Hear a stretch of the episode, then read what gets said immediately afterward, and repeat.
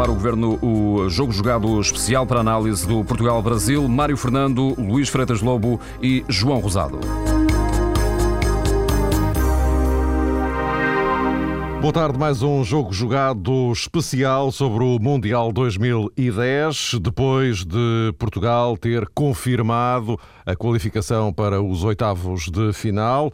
Isto na sequência do empate 0-0 com o Brasil, esta tarde em Durban. É sobre este jogo, claro, que vamos falar, mas também olhar um pouco para a frente sobre aquilo que a Seleção Nacional pode fazer a partir do momento em que entramos na fase a eliminar. Portugal não sabe ainda com quem vai jogar na próxima terça-feira na cidade do Cabo. Isto porque o Grupo H, só mais daqui a bocadinho, a partir das sete e meia, é que vai eh, iniciar a definição de eh, quem fica e quem passa, sendo que há três eh, seleções com hipótese de qualificação: a Espanha, o Chile e a Suíça. Portanto, Portugal garantidamente vai jogar com um deles, a qual, isso, enfim, mais logo eh, se verá lá para as nove e tal da noite. Uh, Luís e João, uh, boa tarde. Convém já agora explicar um, uma coisa que o, o, João hoje está literalmente em linha connosco. Uh, o João Rosado está ao telefone, ele já está no, nos estúdios da SIC, porque daqui a bocadinho vai estar em cima justamente desse grupo H do Mundial de Futebol. E, e, já agora, João, até para testarmos aqui o teu comportamento em antena, comportamento do ponto de vista da áudio, entenda-se. Uh, começaria justamente por aqui. Isto hoje foi um jogo um, um pouco. Eu, eu devo dizer-vos, uh, já com, com, toda a franqueza, achei o jogo uma tremenda de uma chatice. Mas, uh, João, o que é que te pareceu? A, a equipa portuguesa jogou com uma cautela demarcada, digamos assim. Houve também esse cuidado que foi assumido de não repetir. Um, enfim, estrategicamente os erros que Portugal cometeu quando fez aquele jogo amigável em Brasília. Na altura Portugal foi goleado e no subconsciente dos jogadores estava provavelmente essa ideia que antes de mais era necessário corrigir alguma coisa em termos eh, defensivos, não arriscar tanto perante o Brasil e, sobretudo, dar continuidade a um trajeto que tem sido bastante positivo no Campeonato do Mundo. Claro que o jogo era especial, sobretudo para alguns jogadores da seleção portuguesa, mas a primeira ideia e o primeiro objetivo de Portugal pretendia-se exatamente isso, ou seja, que fosse uma seleção capaz, que não oferecesse espaço ao contra-ataque do adversário e fosse essencialmente uma equipa capaz de dar corpo àquilo que já tinha manifestado, por exemplo, no jogo frente à Costa do Marfim. Na altura, Carlos Queiroz tinha sublinhado muito a atitude inteligente dos seus jogadores e hoje, frente ao Brasil, houve também essa intenção de conservar a inteligência e também, em determinadas zonas do terreno, eh, surpreender a seleção brasileira. Eh, nessa medida, creio que a colocação de Ronaldo eh, no eixo atacante e, sobretudo, a colocação de Ricardo Costa deram, como lateral direito, deram corpo às ideias de Queiroz. No primeiro plano, defender bem, defender mais, e depois explorar também a velocidade de Ronaldo e, ser capaz de surpreender a equipa brasileira. Houve um estudo muito aprofundado sobre o Brasil, também não é uma equipa indecifrável propriamente, e isso deu a Portugal grande vantagem e, grande planeamento e penso que foi fundamental para se conseguir chegar eh, aos oitavos de final e creio, Mário, que esse era o objetivo primordial. É claro, uh, o que era preciso era confirmar os oitavos de final, mas uh, Luís, aquele 11 inicial de, de, de, Portugal, aqui o, o, João também já, já aludiu, uh, como é que se explica aquilo? Eu penso que se explica tendo em conta vários aspectos. Eu penso que Portugal fez três jogos no Campeonato do Mundo até agora, foram três jogos diferentes e com três abordagens diferentes. E eu, eu penso que as três abordagens foram as indicadas e as corretas para conseguir os resultados ideais para chegarmos ao apuramento num grupo onde estava eh, equipas como o Brasil e a Costa do Marfim, que são seleções fortíssimas. Um primeiro jogo marcado mais por um receio, e um receio que era justificável porque se Portugal perdesse o jogo à Costa do Marfim estava eliminado praticamente da, da segunda fase penso que esse jogo era decisivo. De todos os primeiros jogos que se fizeram neste Campeonato do Mundo, era o único que era verdadeiramente decisivo, porque sabia-se perfeitamente que o Brasil tinha capacidade para ganhar três jogos e o segundo lugar seria decidido no jogo Portugal-Costa do Marfim, tendo em conta que depois eh, qualquer equipa ganharia a Coreia do Norte com maior ou menor dificuldade. Portanto, esse empate com a Costa do Marfim é o resultado mais importante destes três uh, como, como ponto de, de partida para, para, para a campanha. O segundo jogo, marcado por outra atitude, que tinha que ser a evolução, uma atitude mais corajosa, atacante, ofensiva, a criar desequilíbrios e um resultado que ultrapassou todas as minhas expectativas, inclusive, acredito, do próprio treinador. O terceiro jogo tinha um objetivo apenas, na minha opinião, eh, evitar que Portugal, eh, por qualquer circunstância que acontecesse hoje, não estivesse na máxima força para os oitavos de final. Eh, três aspectos. Primeiro, o aspecto disciplinar, ter cuidado com os jogadores que tinham cartão amarelo. Por isso, eu disse que se calhar até nem seria má ideia Ronaldo não jogar. Jogou, correu bem, não viu o amarelo. Não diria que não viu o amarelo por acaso, mas quase. Olhando para a facilidade com que o arte mexicano puxava do cartão amarelo na primeira parte, tive receio que em qualquer lance isso pudesse acontecer com o Ronaldo. Não aconteceu, ainda bem. Outra questão, uh, tentar gerir fisicamente o melhor possível alguns jogadores. Penso que isso foi feito em relação a Pedro Mendes, penso que isso foi feito em, em relação à questão do lateral direito, poderia ter sido feito em relação à questão do, do defesa esquerdo, mas não. Uh, foi feito em relação ao ponta de lança, também o Hugo Almeida tinha um cartão amarelo. Uh, e a terceira questão, a terceiro ponto, era evitar que hoje, com, mexendo muito na equipa, a equipa pudesse perder de forma clara o jogo contra o Brasil e com isso perder o capital de confiança e motivação que tinha ganho por ter dado 7-0 à Coreia. Uh, não o perdeu, fez um jogo equilibrado, um jogo bem pensado, talvez melhor pensado do que jogado. Também se percebeu desde o início que o Brasil não estava neste, neste jogo para arriscar muito e, portanto, o empate foi um resultado normal. Sendo assim, três jogos que eu penso que correram exatamente como deviam correr à seleção portuguesa e penso que foi um planeamento bem feito desde o início pela, pela seleção, pela, pelo seu corpo técnico. Foi bem interpretado todos os três jogos e mesmo o primeiro jogo, que houve tantas críticas, eu recordo ter dito aqui em antena e conversando com vocês e, com, e com, partilhando sobretudo com o João, eh, analisar aquele jogo, que não partilhava dessas críticas e que tinha achado o jogo indicado para, para Portugal naquela altura. O empate, o resultado, isto era por pontos, esta primeira fase, era o mais indicado. E de facto, hum, enfim, nós vivemos num país que, que, tem, que tem, tinha tudo para ser um país interessante mas de facto muitas vezes consegue fugir muito a esse, a esse conceito. Eu não resisto a partilhar com vocês uma, uma experiência que eu tenho sempre quando venho para o programa, que é, portanto, nós fazemos este programa agora uma hora depois do jogo acabar e, entretanto, venho sempre no carro a ouvir portanto, os comentários que se fazem nas outras estações e, e na nossa também, onde tenho o maior prazer de colaborar. E, de facto, eh, as mesmas pessoas que eu ouvia no fim da jogo da Costa do Marfim a dizer que Portugal já estava ligado à máquina de calcular, que era uma equipa sem ambição, que era um treinador que, que pouco percebia de futebol, que, que, esta seleção não ia a lado nenhum, que, que, os centrais não passavam, só passavam a bola para o lado. Dizer, de facto, uma coisa impressionante.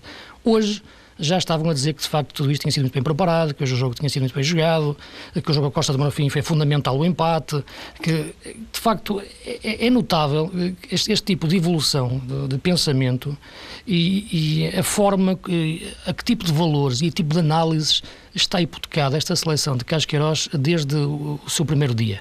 Eh, e de facto, é, esta forma de pensar a seleção, esta forma de analisar o futebol, é de facto é algo com que eu não me identifico eh, e tenho o maior prazer de estar aqui nesta rádio e estar aqui com vocês, porque de facto com o João consegue-se falar de futebol.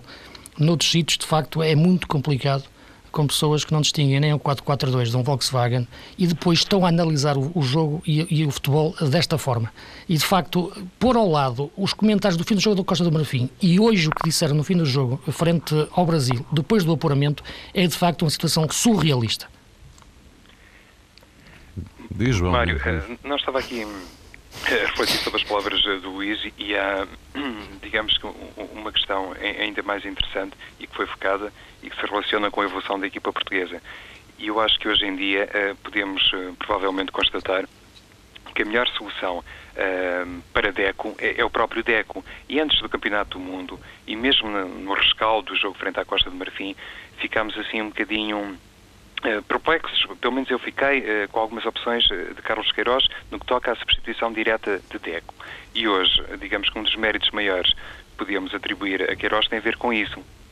A equipa portuguesa tem resolvido essa questão, ou seja, com Pedro Mendes, com Tiago e com Raul Meireles, pode dar-se ao luxo de ter um jogador como Deco, a partir do momento em que esteja disponível fisicamente, para entrar na seleção portuguesa.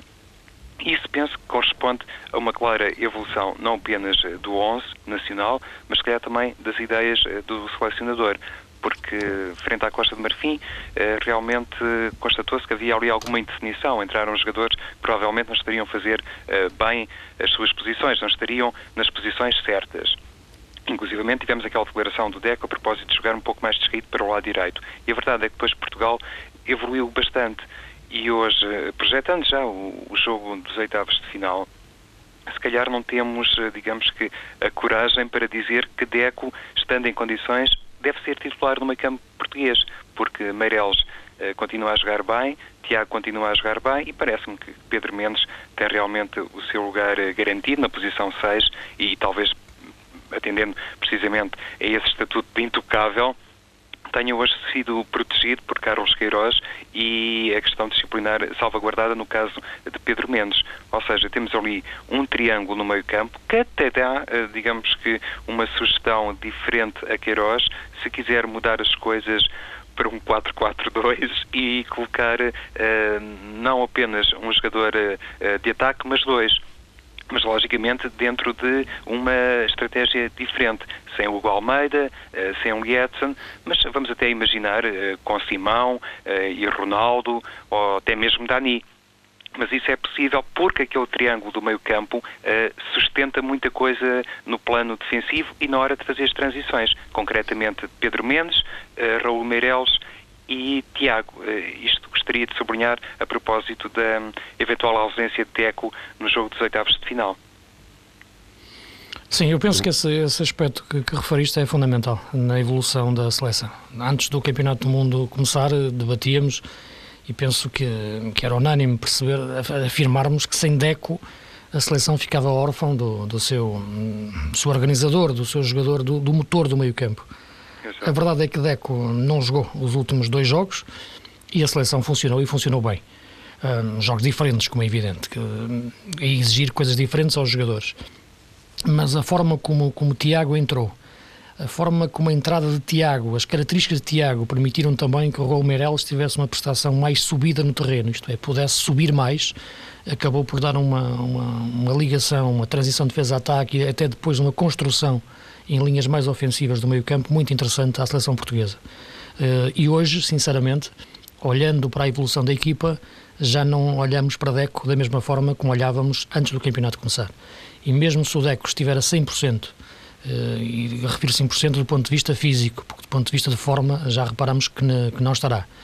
Uh, para o próximo jogo, nos oitavos de final, penso que Queiroz e talvez e eu, eu, penso também que a melhor opção será manter exatamente a mesma linha do meio-campo com, com Tiago e, e. E, e, concordo, claro, que Pedro Mendes eh, conquistou o lugar, o lugar número 6. E penso que esta evolução da, da seleção jogar é, é muito importante, é muito positiva do ponto de vista tático, do ponto de vista técnico e também do ponto de vista de grupo. Eh, porque depois das declarações que Deco fez uh, no final do jogo da Costa do Marfim, ainda bem que isto aconteceu por todas as razões porque de facto foram declarações completamente despropositadas. Uh, tudo aquilo que um jogador não deve fazer num, num, grupo de trabalho, ainda por cima num campeonato do mundo, uma atitude egoísta de um grande jogador, como é evidente, sem margem para dúvidas, mas penso que a forma como o Queiroz conseguiu resolver a situação tática e, com isso, também proteger o grupo, uh, é muito importante para o grupo crescer e a equipa crescer também a todos os níveis, a nível humano e a nível desportivo. Isso é fundamental para o próximo jogo, que aí sim já é o verdadeiro campeonato do mundo. Acabou o campeonato do mundo por pontos, agora é os jogos a eliminar em que a estratégia de facto é, é, decisiva para, para perceber como é que joga o adversário que vamos ter, ainda não sabemos, são todos tão diferentes, Espanha, Honduras e Chile, que de facto vai ter que ser definido mesmo com muito cuidado essa, essa estratégia. E Suíça, Espanha, desculpa, Suíça e, e, Chile. E olha, Luís, Exato. esse, esse não, ensaio... Diz lá, João, que depois só queria dizer uma coisa, mas diz, diz, diz. Sim, força. Não, não, ia só dizer a propósito dessa projeção perante o próximo adversário de Portugal, tem muita importância perante o ponto conquistado hoje frente ao Brasil. Eh, se olharmos para a história, não é todos os dias numa fase final que se conquista um ponto ao Brasil, independentemente do contexto do, do jogo. Mas claro. uh, lá está. Se agora, agora, agora ia fazer uma graçola, mas o Brasil nunca nos ganha num campeonato do mundo, portanto. Ora bem. mas dizia o Mário que foi uma espécie espécie de ensaio psicológico muito importante, porque se o próximo oponente for a Espanha, Portugal já tem um bocadinho desta experiência adquirida, neste caso enfrentando até um pentacampeão do mundo, mas a forma como a equipa soube organizar e, e soube conservar agora uma segurança defensiva que é muito elogiada, é um bom ponto de partida para o confronto com a seleção espanhola, se acontecer já nos oitavos de final. Depois, então, já Mário. Lá, já, já lá vamos, já lá vamos. Esse é o, o ponto seguinte da, da ordem de trabalhos para tentarmos aqui dissecar uh, os vários enquadramentos uh, possíveis. Uh, mas eu gostaria só de voltar um, um, um nadinho atrás. só para fazer uma pergunta muito rápida, de, só, só de sim ou não, para depois vos colocar a questão que eu realmente quero. mas o jogo foi ou não foi uma chatice? Sim ou não? Atenção, ponham-se estritamente no papel de espectadores de futebol acabou por desiludir um, um bocadinho, mas há muitas razões para isso. Não, não, não, não, não é isso que eu estou a perguntar, João. uh, Colocando-me estritamente no papel de espectador.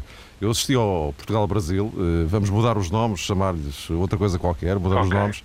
O jogo, estritamente enquanto tal, foi, foi, foi chato, foi Sim, é? mas uh, nós não podemos nunca, Mário, esquecermos de uma coisa. Quem já viu jogar uh, o, o, Brasil muitas vezes e quem já viu Portugal jogar muitas vezes, espera sempre um jogo do ponto de vista técnico brilhante. Não foi o caso, concordo inteiramente contigo. Olá, Luís. Não, penso que não. Sinceramente, não. Não foi chato? Uh, não, para mim não. Agora, é evidente que se me forem for perguntar ou outra pessoa qualquer, a, a Gisele Bunca, lá, ela é capaz de dizer que sim, que foi chato. Eu acho diferente, porque temos que ver o futebol como, como, como analistas que somos e temos que entender o jogo por esse prisma.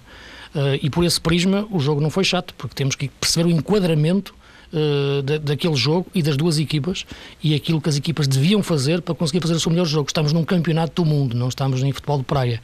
Pelo que eu acho que o jogo não, não foi chato. Pronto, então ficamos assim. O jogo foi por Uh, então avancemos para uh, a questão seguinte, que ainda não tem a ver com uh, os oitavos de final, e que é esta. Tudo isso que vocês disseram é verdade, eu assino por baixo em relação à performance da seleção portuguesa. Quando se realizou o sorteio, olhando para as equipas do grupo, se nessa altura, portanto, antes da realização dos jogos, alguém dissesse: Bom, Uh, Portugal ganhando a Coreia com dois empates com Costa do Marfim e Brasil é uma boa performance. Obviamente, a gente diria que sim. Uh, agora, temos três jogos passados, pondo de lado o da Coreia, sobre o qual, enfim, já se disse tudo, uh, mas não fica a sensação de que, em relação à Costa do Marfim, primeiro, e mesmo hoje, no jogo com o Brasil, não fica a sensação de que Portugal poderia ter dado um passinho mais. A questão, Mário, se o Luís me permite, tem muito a ver com a noção daquilo que Portugal eh, tem neste Campeonato do Mundo. Claro que as primeiras ideias sobre isso foram construídas eh, com base nos critérios de Carlos Queiroz e nós, eh, em anteriores programas, mesmo antes de começar este Campeonato do Mundo, falámos amplamente sobre o leque de soluções e de alternativas que foram escolhidas por Queiroz.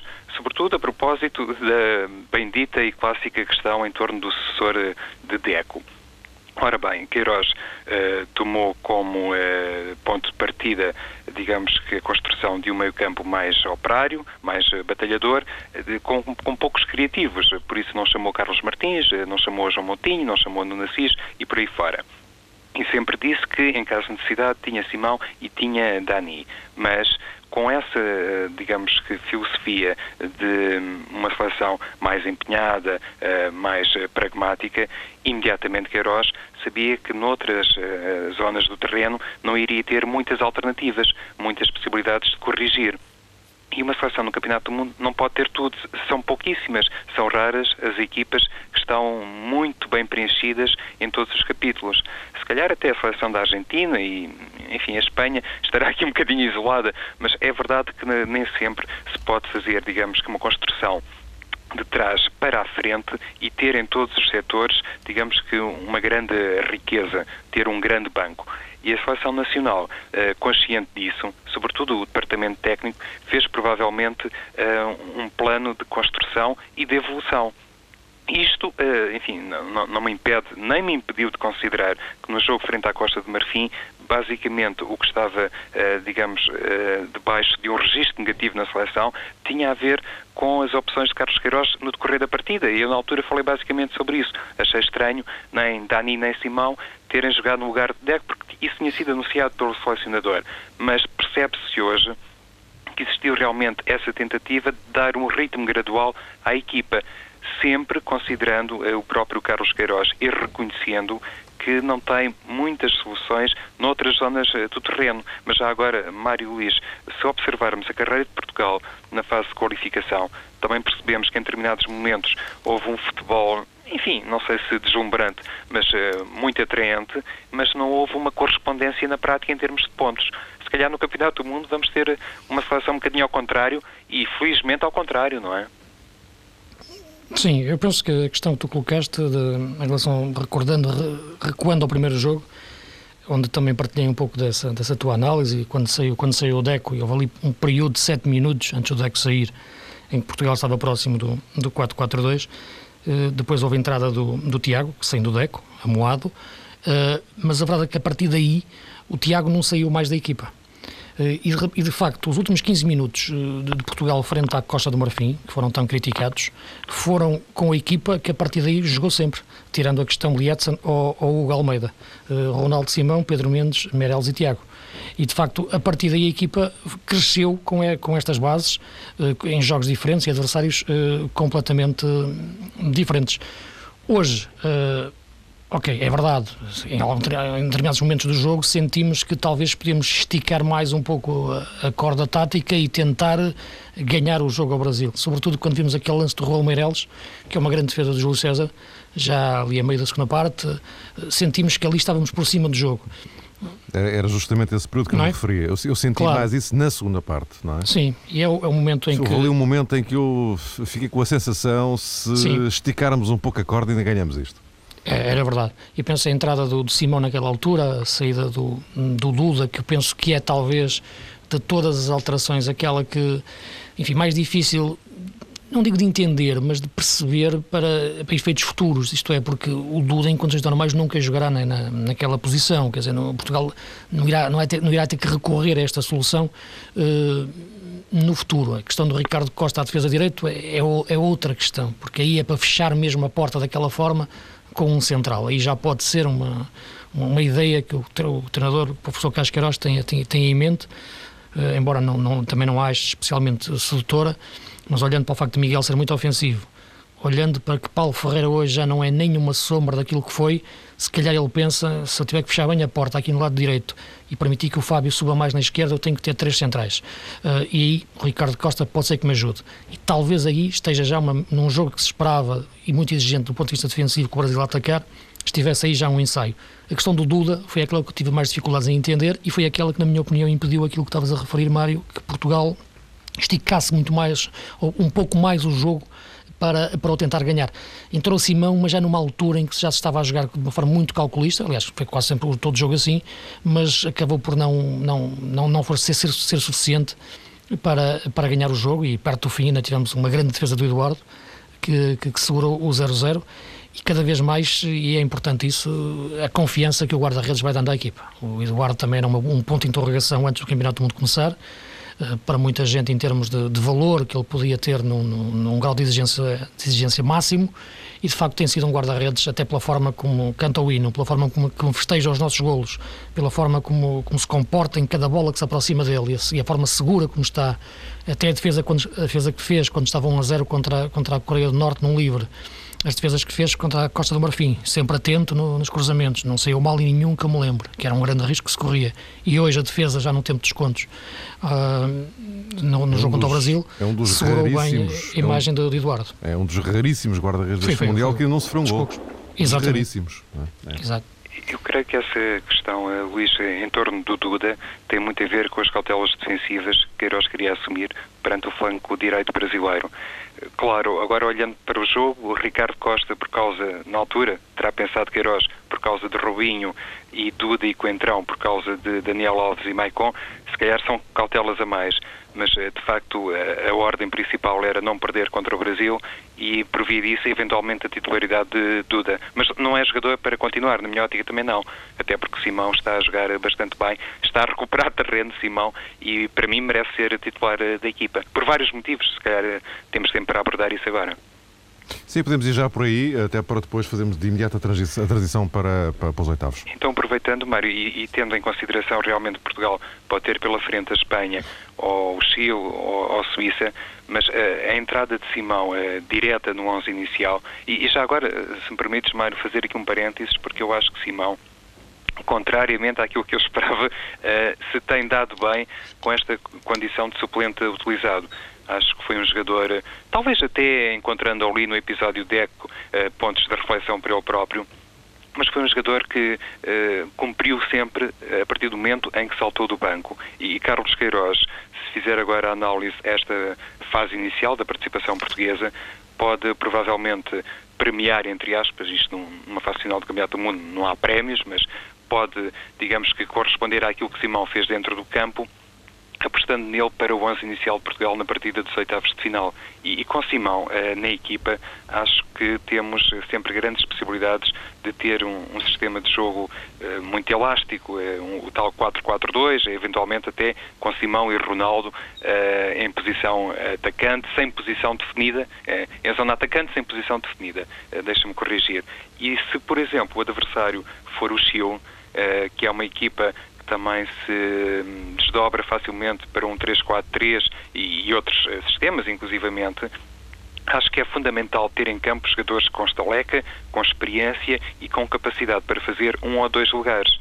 Eh, nessa medida, se calhar vale a pena a Carlos Queiroz equacionar uh, o regresso à titularidade uh, de Simão Sabrosa, em vez, por exemplo, de um jogador como uh, Duda. Beijo, Luís. Em relação aos três adversários, são tão diferentes, de facto, que vai exigir uma preparação completamente, completamente eh, diferente. Eh, é evidente que evitar a Espanha seria, seria o indicado, porque de facto é uma equipa que, embora tenha, tenha revelado nos últimos jogos algum déficit de concretização, eh, quando a bola vai, vai parar aos pés do, do Vilha, é, é diferente. Aí a concretização já, já pode ser diferente mas tem sido de facto uma seleção que tem falhado muitos golos, mas cria muitas oportunidades, o que de facto é mais difícil ainda. Portanto, evitando a Espanha, resta-nos a Suíça ou o Chile. São duas equipas muito diferentes, como, como, como o João já disse. A Suíça é uma equipa, não é que seja defensiva, mas é uma equipa que faz o, a força do seu futebol na forma como defende com três médios, o Inler, o Gelson, o Gelson Fernandes e o Hugel, que são de facto três carraças que não, que não deixam ninguém jogar e depois um, um avançados fortes. Uh, o Chile é uma equipa de facto que deixa jogar, mas que também joga muito bem, num sistema tático muito, muito arriscado, com três defesas, três médios e o Matias Fernandes nas costas de três avançados. Uh, agora é uma equipa que, inspirada, de facto, a atacar é muito perigosa. Eu diria que uh, fugindo à Espanha, Suíça ou Chile são equipas que se equivalem, embora sendo equipas completamente uh, diferentes. Penso que Portugal pode ganhar qualquer uma delas. Uh, em termos de, de, encaixar no nosso estilo, encaixamos melhor no estilo do Chile. Isto é, podemos jogar mais o nosso futebol. Uh, o Chile deixa-nos jogar mais o nosso futebol do que a Suíça. A Suíça vai-nos tentar colocar um, um, cadeado no nosso futebol e explorar um, um contra-ataque. Por isso, talvez o Chile uh, fosse uma equipa que nos deixasse jogar mais do que, do que a Suíça. Eu, eu, particularmente tenho muito medo, medo, entre aspas, algum receio de um jogo contra a Suíça, porque é um jogo que parece a equipa mais acessível das três, mas de facto será a equipa que taticamente mais difícil para, para Portugal colocar em prática o seu jogo. Sim, sim, Luís, concordo. Sobretudo considerando que Portugal agora é uma equipa, se quisermos um pouco mais na expectativa, já não tem aquela fome desenfreada para partir para o ataque, gosta também de esperar eh, pelo adversário e a Suíça, tens toda a razão, também espera muito, é uma equipa eh, cautelosa, eh, veremos como é que Hitzfeld vai arrumar as coisas logo frente às Honduras, mas é um jogo que não tem nada eh, a ver com esse eventual confronto com Portugal, bem entendido, e há grandes diferenças entre os possíveis opositores, mas também, naturalmente, há, há semelhanças, há pontos de contacto, por exemplo, a seleção chilena tem um corredor direito eh, muito forte, com Isley e também, e sobretudo com, com Alexis eh, Sanchez, e se olharmos para aquela que tem sido a produção de Fábio Coentrão neste campeonato, percebemos que Portugal também ganhou ali qualquer coisa de muito importante. Se calhar são esses os dados maiores, assim de repente, da participação portuguesa. É que o caso de Eco está resolvido em todos os sentidos, dentro e fora das quatro linhas, e ganhamos um, um lateral esquerdo que dá todas uh, as garantias E se calhar faltava este grande teste para Coentrão, porque uma coisa é enfrentar, eh, enfim, Gervinho, ou Dindan, ou Calu, e que já são jogadores muito reputados, e outra coisa é enfrentar Daniel Alves e Maicon, e, e ao mesmo tempo. E acho que Fábio Coentrão, uma vez mais, hoje passou no teste e é prova que Portugal, pelo lado esquerdo, tem as coisas também resolvidas no plano defensivo. E isso é muito bom, considerando a Suíça, uh, perdão, considerando o, o Chile ou até mesmo a Espanha, não é? Como uh, possíveis adversários.